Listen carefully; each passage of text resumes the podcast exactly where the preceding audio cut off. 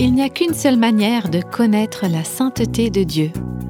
Est-ce que vous voulez vivre dans la sainteté? Alors gardez vos yeux fixés sur Jésus et laissez Dieu vous reprendre, vous corriger quand c'est nécessaire pour que vous puissiez prendre part à sa sainteté. Voici le podcast Réveille nos cœurs. Nous continuons la série intitulée Retrouver Dieu, la joie d'une foi renouvelée. Dans les podcasts précédents, nous avions parlé de la joie qui vient de l'honnêteté, de l'humilité, de la repentance et de la grâce. D'ailleurs, si vous avez manqué l'un ou l'autre épisode ou si vous rejoignez cette série juste aujourd'hui, vous trouverez tous les podcasts précédents sur notre site internet réveilnoscoeurs.com. Aujourd'hui, nous parlons de la sainteté.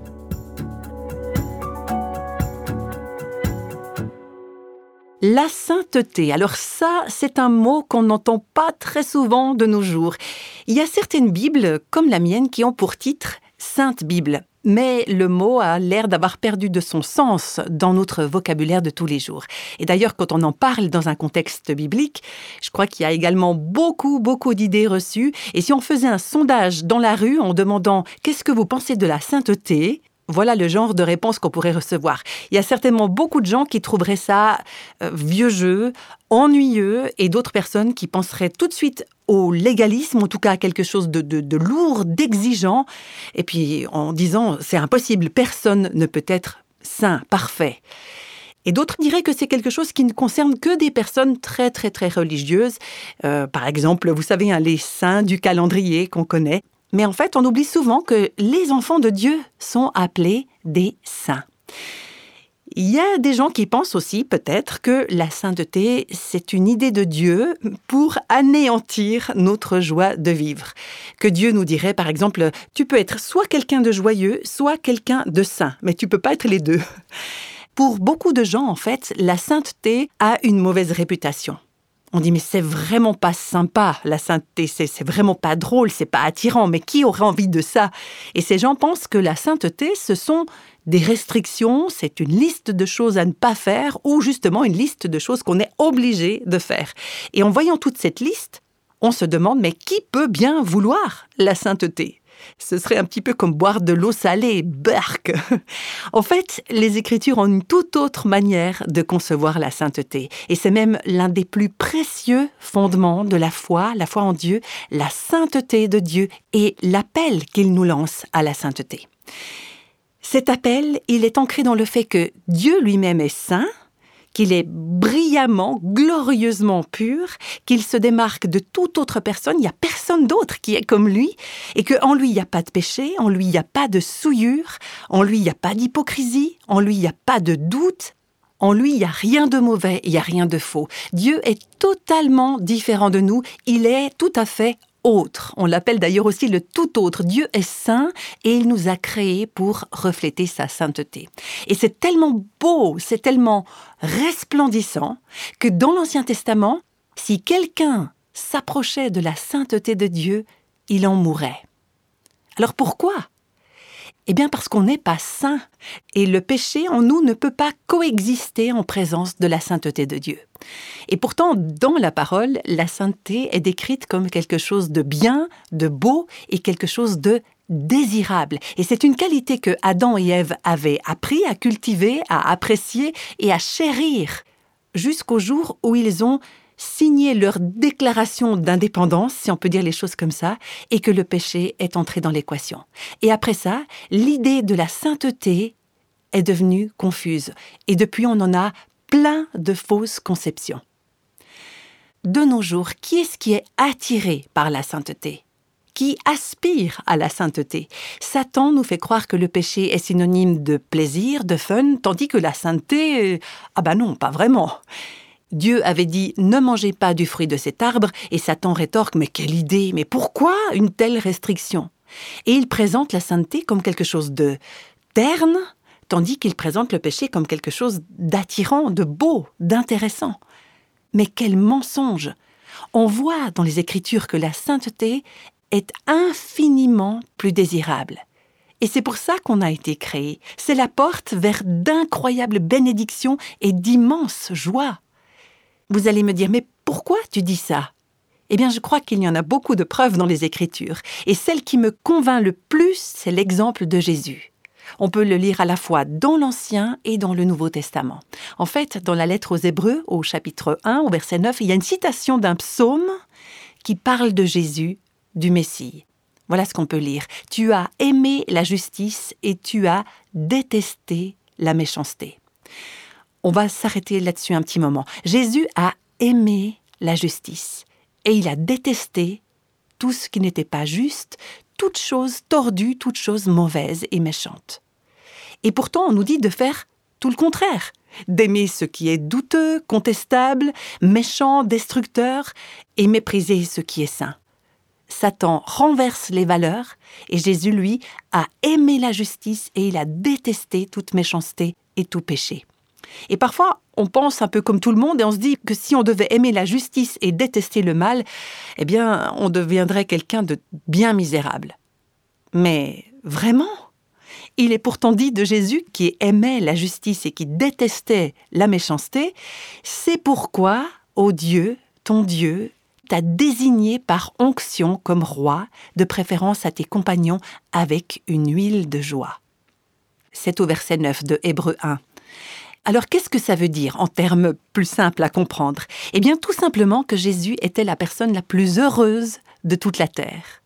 Et on voit ici que c'est lié à l'idée de sa sainteté. Il aimait ce qui est droit et il détestait tout ce qui était tordu. Et c'est pour ça que Dieu lui a donné l'onction avec une huile de joie, d'allégresse, une joie que personne n'avait connue. Et la plus grande des joies, le plus grand des bonheurs qu'on puisse trouver sur cette terre, habitait le cœur de Jésus. Lui qui aimait la justice et qui détestait toute méchanceté. Alors, est-ce que vous pensez que nous aussi, si on aime ce qui est droit et qu'on déteste tout ce qui est mauvais, méchant, est-ce qu'on pourrait également connaître cette huile de joie?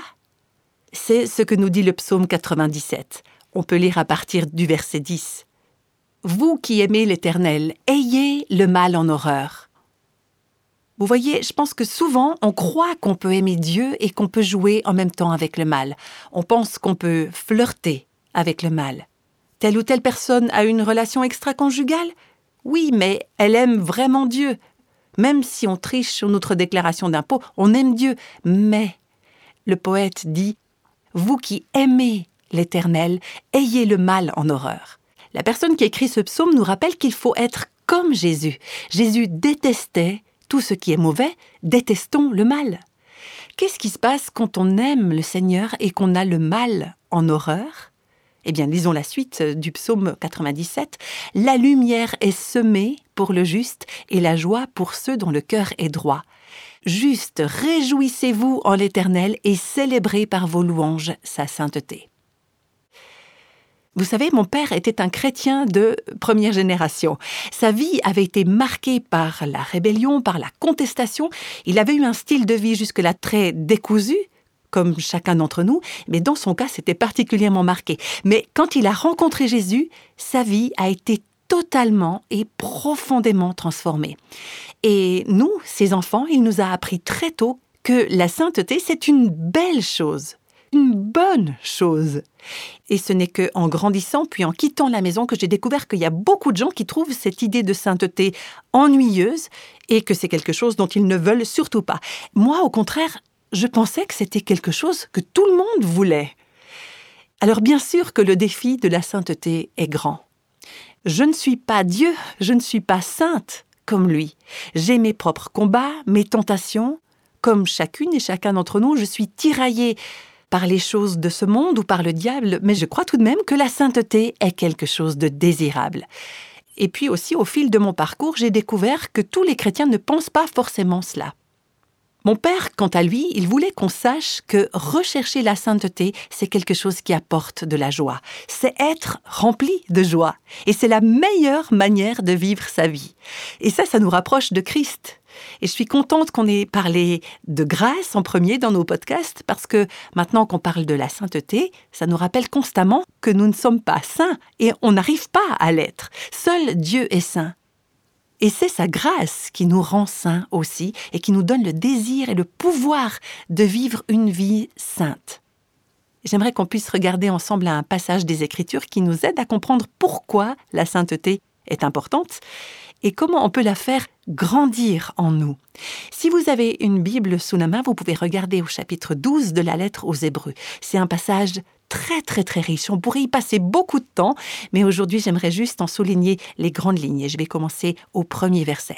J'aimerais vous montrer les choses qui me touchent le plus dans ce passage. Nous donc aussi, puisque nous sommes entourés d'une si grande nuée de témoins, Là, l'auteur parle des héros de la foi qui faisaient confiance à Dieu et qui avaient été cités au chapitre précédent. Rejetons tout fardeau et le péché qui nous enveloppe si facilement, et courons avec persévérance dans la carrière qui nous est ouverte. Ensuite, au verset 4, l'auteur parle de ses combats avec le péché. Il veut se débarrasser du péché, il veut enlever ce poids, parce que le péché, c'est quelque chose qui s'accroche à lui. Donc il parle de résister au péché au verset 4 et ensuite on va regarder ensemble au verset 14. On y reviendra dans une minute. Donc il parle de résister au péché au verset 4. Et ensuite, on regarde maintenant au verset 14, on reviendra à ce qui précède dans une minute. Donc il parle de se débarrasser du péché, de lutter contre le péché et au verset 14, rechercher la paix avec tous et la progression dans la sainteté. Autrement dit, la sanctification. Sans elle, personne ne verra le Seigneur. Donc il parle de deux choses. D'abord de se débarrasser et puis ensuite de remplacer. Se débarrasser du péché et le remplacer par la sainteté. Il y a certaines versions qui disent Faites tous vos efforts pour être saints ou encore Poursuivez la sainteté. Je bien celle-là. On pourrait le paraphraser en disant Soyons toujours à la recherche de la sainteté. Est-ce que vous connaissez des gens comme ça? C'est tellement rare de rencontrer quelqu'un qui fait tout son possible pour rechercher la sainteté. Et en lisant ce passage, on voit que l'auteur invite à se décharger du poids du péché, à s'en détacher, parce que le péché nous entoure, nous enserre comme une camisole de force. Et ce passage parle de notre combat avec le péché, de notre résistance au mal, de notre recherche de la sainteté. Et pour être honnête, c'est pas facile tous les jours. Est-ce que c'est pas aussi votre impression? Se débarrasser des fardeaux, se débarrasser des péchés qui nous collent à la peau, c'est un peu comme un marathon, c'est une course d'endurance qu'on va gagner seulement si on va jusqu'au bout. Pour ma part, je dois vous dire, je déteste courir. Je ne suis pas une grande sportive, contrairement à beaucoup d'entre vous. Non, c'est vrai. Je, trouve ça horrible. Il y a quelque temps, j'ai pris des cours avec un coach sportif. Il a essayé de me faire courir sur un tapis roulant. Et après deux essais, il a dit, OK, t'es pas faite pour ça, t'es pas faite pour courir, on arrête. Pour moi, une course d'endurance, c'est déjà de courir de ma chambre à la salle de bain. donc, je ne sais pas courir, donc l'endurance, on peut oublier. Mais le passage biblique parle de combat, de lutte, de course, et vraiment, c'est pas facile. Et on voit dans ce passage que la vie chrétienne requiert de l'endurance, de la persévérance, de la détermination, de la concentration et de l'intentionnalité. Il y a quelque temps, j'ai reçu une lettre d'une femme très découragée. Elle disait Ça fait 30 ans que je suis chrétienne, je suis active dans mon église, je donne des études bibliques, et je me demande pourquoi ma nature pécheresse est toujours le chemin de moindre résistance. On dirait que l'inquiétude, la colère, le doute ont l'air d'être mon mode par défaut. La logique du moindre effort, c'est dans cette direction que mes pensées vont toujours. À moins que j'essaye de toutes mes forces, à moins que je ne canalise mes pensées, le doute et l'inquiétude reviennent au galop. Et je me dis qu'en tant que nouvelle création en Christ, ça devrait pas être si dur. Et vous qui m'écoutez, est-ce que vous avez déjà ressenti ça? Parfois on se demande mais pourquoi? Pourquoi c'est si dur? On a l'impression que c'était presque plus simple avant qu'on devienne chrétien parce qu'on n'avait pas l'Esprit de Dieu qui nous incitait à la sainteté. On pouvait faire tout ce qu'on voulait sans ressentir ce combat, cette lutte intérieure. Et maintenant, il y a une lutte, il y a une course, il y a une course d'endurance. Et moi, j'aime pas l'endurance. J'aimerais bien juste arriver au bout sans fournir de longs efforts. Je veux pas de difficultés, je veux pas d'obstacles le long du chemin. Et c'est pareil dans notre expérience chrétienne et dans cette bataille entre nos penchants naturels et l'influence de l'Esprit de Dieu. On voudrait tellement que le chemin vers la sainteté soit parcouru instantanément et sans effort. Pas de long processus, pas de dure bataille. Le fait est que ça n'existe pas. C'est pas la vie. Je vous le dis franchement, c'est pas possible. Mais alors pourquoi on y va quand même, malgré la lutte, malgré la course, malgré l'effort pour se débarrasser de ce péché qui nous colle à la peau et malgré l'endurance que requiert la sainteté? Alors pourquoi faire tant d'efforts? Il y a un indice qu'on peut trouver dans le verset 14. Recherchez la sanctification sans laquelle personne ne verra le Seigneur. Qu'est-ce que ça veut dire? Si on recherche la sanctification, on verra le Seigneur. Et est-ce que c'est pas ce que Jésus avait dit dans les béatitudes Heureux ceux qui ont le cœur pur, car ils verront Dieu. L'intimité avec Dieu, on est fait pour ça. C'est ce qu'on recherche en tant qu'être humain, fait à l'image de Dieu. On veut être libéré de tout ce qui est mal, de tout ce qui est péché, on veut être avec lui, en présence de sa sainteté magnifique, belle, glorieuse, et ça, on veut le voir sans avoir à mourir. On veut aussi être saint. C'était comme ça au départ, dans le jardin d'Éden, avant que le péché ne vienne et gâche tout. Donc oui, je veux être sainte, je veux avoir un cœur pur, je veux être tout près de Dieu comme avant, comme au départ. Mais comment? Comment me débarrasser du péché qui me colle à la peau? Comment remporter la victoire dans mon combat contre le péché? Comment poursuivre à rechercher la sainteté? Ce passage parle de trois éléments essentiels à la vie chrétienne. Premier élément, c'est l'exemple et l'aide de Jésus. C'est ce qu'on trouve dans la lettre aux Hébreux au chapitre 12, versets 2 et 3 faisons-le en gardant les regards sur Jésus qui fait naître la foi et qui l'amène à la perfection. Pour mettre le péché de côté, pour se débarrasser de son poids, pour courir avec endurance, qu'est-ce qu'il nous faut? Garder les yeux fixés sur Jésus. Pas sur nous-mêmes, mais sur lui. C'est lui qui fait naître notre foi, c'est lui qui la rend parfaite. Et puis ensuite, le verset 3, Pensez en effet à celui qui a supporté une telle opposition contre lui de la part des pécheurs, afin de ne pas vous laisser abattre par le découragement. Jésus a traversé les mêmes choses que nous. Lui aussi a dû lutter. Il a fait face à la tentation et il a gagné. Alors gardons nos yeux fixés sur lui. Arrêtons de nous concentrer sur nous-mêmes. Comment est-ce que je vais y arriver? Oh, malheur à moi, je pourrais jamais vivre comme une vraie chrétienne, un vrai chrétien. Et vous avez raison, on peut seulement si on arrête de regarder à soi-même et qu'on puise dans les réserves de la grâce de Dieu. Alors oui, comptez sur sa grâce et concentrez-vous sur Jésus. J'aime tellement les paroles de ce vieux cantique. Prenons le temps d'être saints dans ce monde qui fonce en avant. Passons beaucoup de temps en secret avec Jésus seul. En fixant nos regards sur Jésus, nous deviendrons comme lui. Et dans notre conduite, nos amis verront notre ressemblance avec lui. Est-ce que c'est pas ça qu'on désire au plus profond de nous? Jésus a traversé les mêmes choses que nous. Il a couru avec endurance, il a surmonté la tentation, il a persévéré jusqu'au bout. Donc, gardons nos yeux fixés sur lui.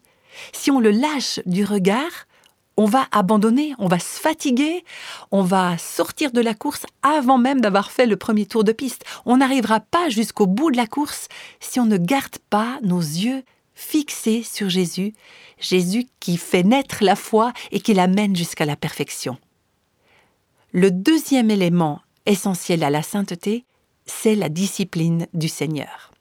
On trouve ça au verset 4 à 13, mais j'aimerais juste lire le début pour l'instant. Vous n'avez pas encore résisté jusqu'au sang dans votre combat contre le péché, et vous avez oublié l'encouragement qui vous est adressé comme à des fils. Mon fils, ne méprise pas la correction du Seigneur et ne perd pas courage lorsqu'il te reprend. En effet, le Seigneur corrige celui qu'il aime et il punit tous ceux qu'il reconnaît comme ses fils. On avance, verset 9. D'ailleurs, puisque nos pères terrestres nous ont corrigés et que nous les avons respectés, Ne devons-nous pas d'autant plus nous soumettre à notre Père céleste pour avoir la vie?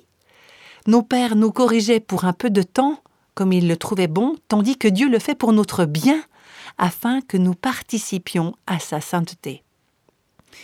Est-ce que vous voulez vivre dans la sainteté?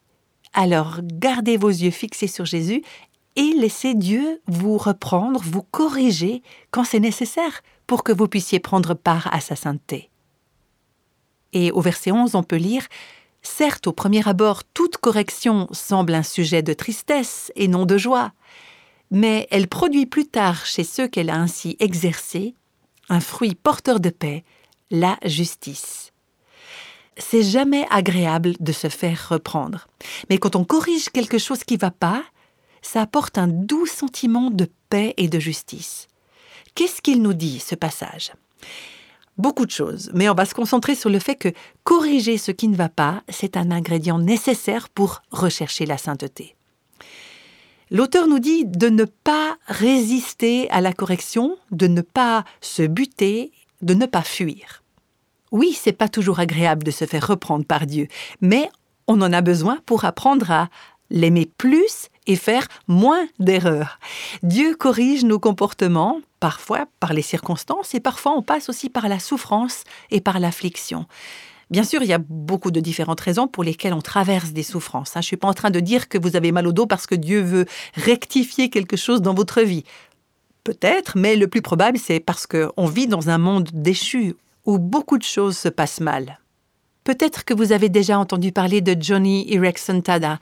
C'est une femme qui a passé ses 50 dernières années comme tétraplégique dans une chaise roulante. Et Johnny vous dira que Dieu a utilisé l'accident de plongée qu'elle a eu à l'âge de 17 ans pour transformer sa vie. Parce que même si elle se disait chrétienne, elle ne menait pas une vie à la gloire de Dieu. Elle ne dit pas que Dieu était en colère contre elle ou qu'il l'a punie au travers de cet accident. Non, bien au contraire. Elle aime ce Dieu qui l'a aimé tellement suffisamment pour dire je vais utiliser ces circonstances pour rectifier des choses dans ta vie parce que ce que je veux, c'est que tu expérimentes ma sainteté. Je veux pas que tu fasses l'expérience de ce qui se passe quand on laisse le péché prendre toute la place. Est-ce que aujourd'hui elle serait en route avec Jésus si elle avait gardé l'usage de ses jambes? Elle n'en sait rien. À quoi ça servirait d'avoir un corps en bonne santé sans la passion pour Jésus et la sainteté? Et Johnny a appris à lutter contre le péché. Et ces dernières années encore, elle a eu beaucoup d'autres défis de santé bien difficiles. Mais elle accepte ce qui lui arrive et elle dit, je la cite, La discipline de Dieu est bienvenue dans ma vie parce que j'apprends à l'aimer plus et j'apprends à détester ce qui est mal. La discipline de Dieu dans nos vies expose et amène à la lumière nos idoles. Vous savez, ces choses auxquelles on est très attaché, ces choses pour lesquelles on a une sorte d'adoration. Donc, laissons Dieu rectifier nos vies pour toucher le but. Et c'est quoi ce but? Le fruit de la justice, de la droiture pour celles et ceux qui se sont laissés corriger, qui se sont laissés reprendre. Alors si nous avons pour but la sainteté, si c'est quelque chose qui nous tient à cœur, si on veut remporter la lutte contre les choses qui ne vont pas en nous, gardons nos yeux fixés sur Jésus, notre exemple, notre modèle. Alors, premièrement, gardons nos yeux fixés sur Jésus. Et deuxièmement, laissons Dieu corriger les choses qui ne vont pas dans notre vie par sa discipline. Certainement qu'on n'en a pas envie, certainement que c'est souvent douloureux, mais c'est nécessaire si on veut que ça produise en nous du bon fruit. Et puis voici maintenant l'élément numéro 3. On a besoin de la grâce de Dieu. Et on en revient à ce dont on parlait dans le podcast précédent. La grâce de Dieu. Je lis le verset 15 du douzième chapitre de la lettre aux Hébreux. Veillez à ce que personne ne se prive de la grâce de Dieu et à ce qu'aucune racine d'amertume produisant des rejetons ne cause du trouble et que beaucoup n'en soient infectés. Voilà ce qui se passe quand on rejette la grâce de Dieu. Si on la refuse, si on est trop fier pour la recevoir, on finit par dire J'y arriverai tout seul, j'ai pas besoin de Dieu. Sans humilité, on rejette la grâce. Sans humilité, on devient orgueilleux, amer, troublé et souillés, et pas uniquement nous, mais aussi ceux qui nous entourent. Veillez à ce qu'aucun de vous ne fasse preuve d'immoralité ou ne se montre profanateur comme Ésaü, qui pour un seul repas a vendu son droit d'aînesse. Vous savez que plus tard il a voulu obtenir la bénédiction, mais a été rejeté.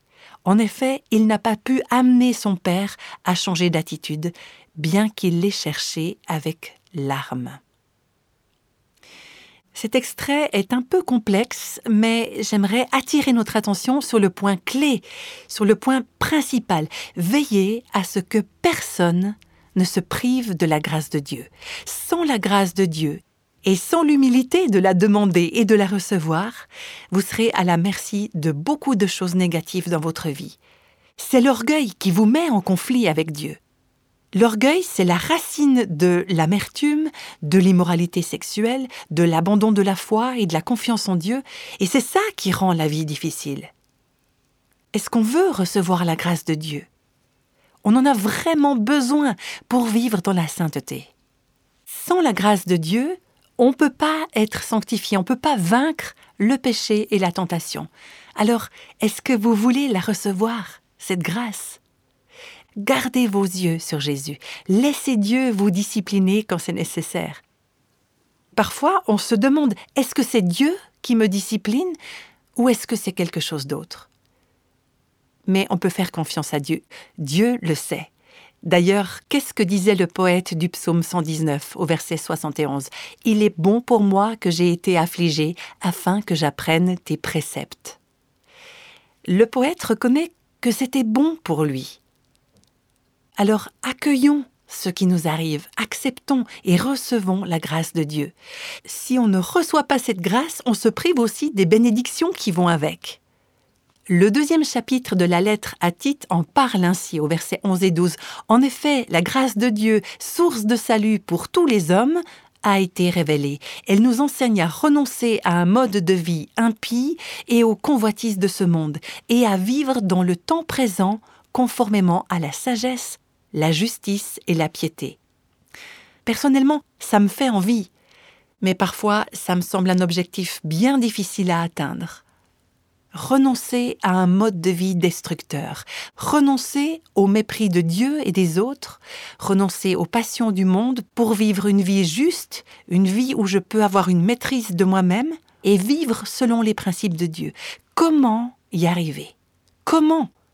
Par la grâce de Dieu cette grâce qui s'est révélée en Jésus-Christ et qui apporte le salut pour tout le monde.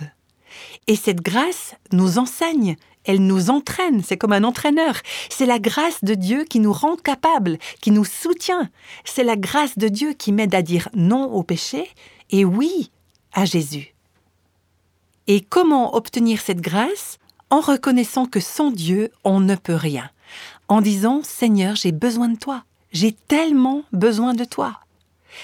La grâce de Dieu nous donne le désir et le pouvoir de vivre la sainteté.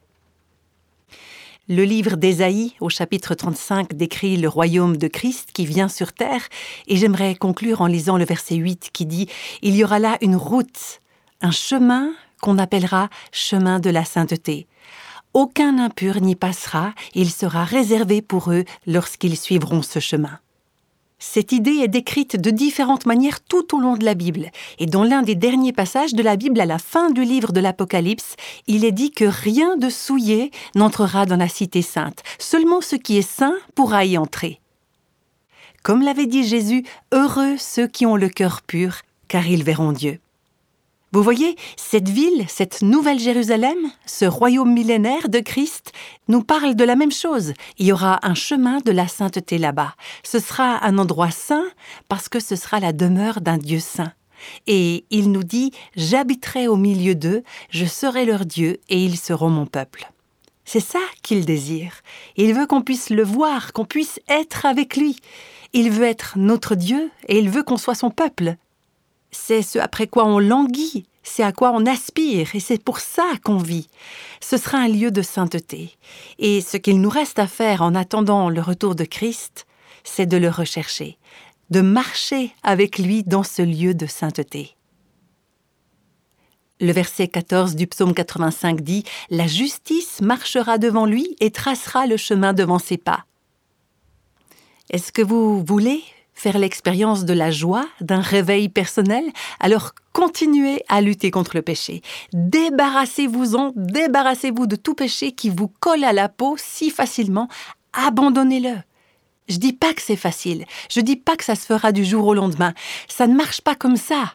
Ce n'est pas facile mais je suis persuadée que c'est possible d'avancer sur le chemin de la sainteté en gardant nos yeux sur Jésus et en faisant bon accueil de sa discipline dans notre vie afin qu'on puisse participer à sa sainteté.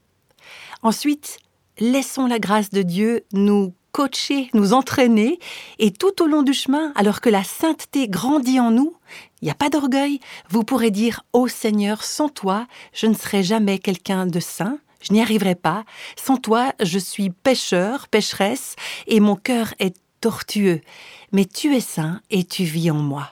Ton Saint-Esprit est en moi, et ta grâce me donne les forces pour marcher sur ce chemin de la sainteté. Et j'attends avec impatience le jour merveilleux où ceux qui ont le cœur pur verront Dieu et seront avec lui pour toujours. C'est une formidable espérance. Il n'y a rien d'ennuyeux dans tout cela. Il n'y a rien de vieux jeu. C'est pas quelque chose qu'on a envie d'éviter. Au contraire, ça ressemble à quelque chose qu'on a envie de poursuivre, de rechercher, n'est-ce pas? Alors, oui, recherchons la sainteté. Vivons la sainteté. Seigneur, aide-nous. On a besoin de toi. J'ai besoin de toi. Donne-nous ta grâce. Merci parce que tu vas le faire aujourd'hui même alors qu'on te le demande. Au nom de Jésus, Amen.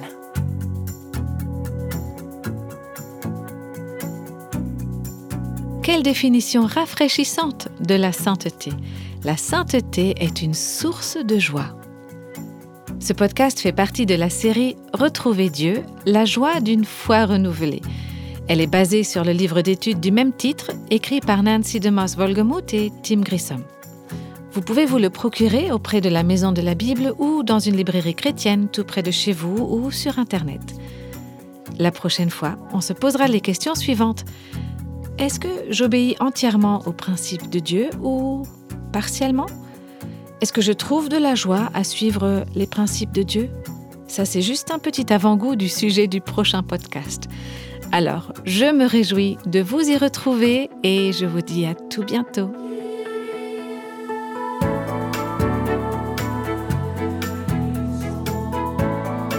Tous les extraits de la Bible sont tirés de la version second 21.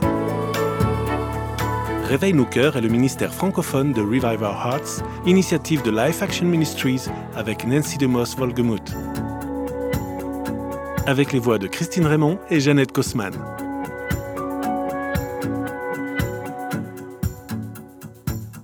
Quelle que soit la saison de votre vie, Réveille nos cœurs vous encourage à trouver la liberté, la plénitude et à porter du fruit en Christ.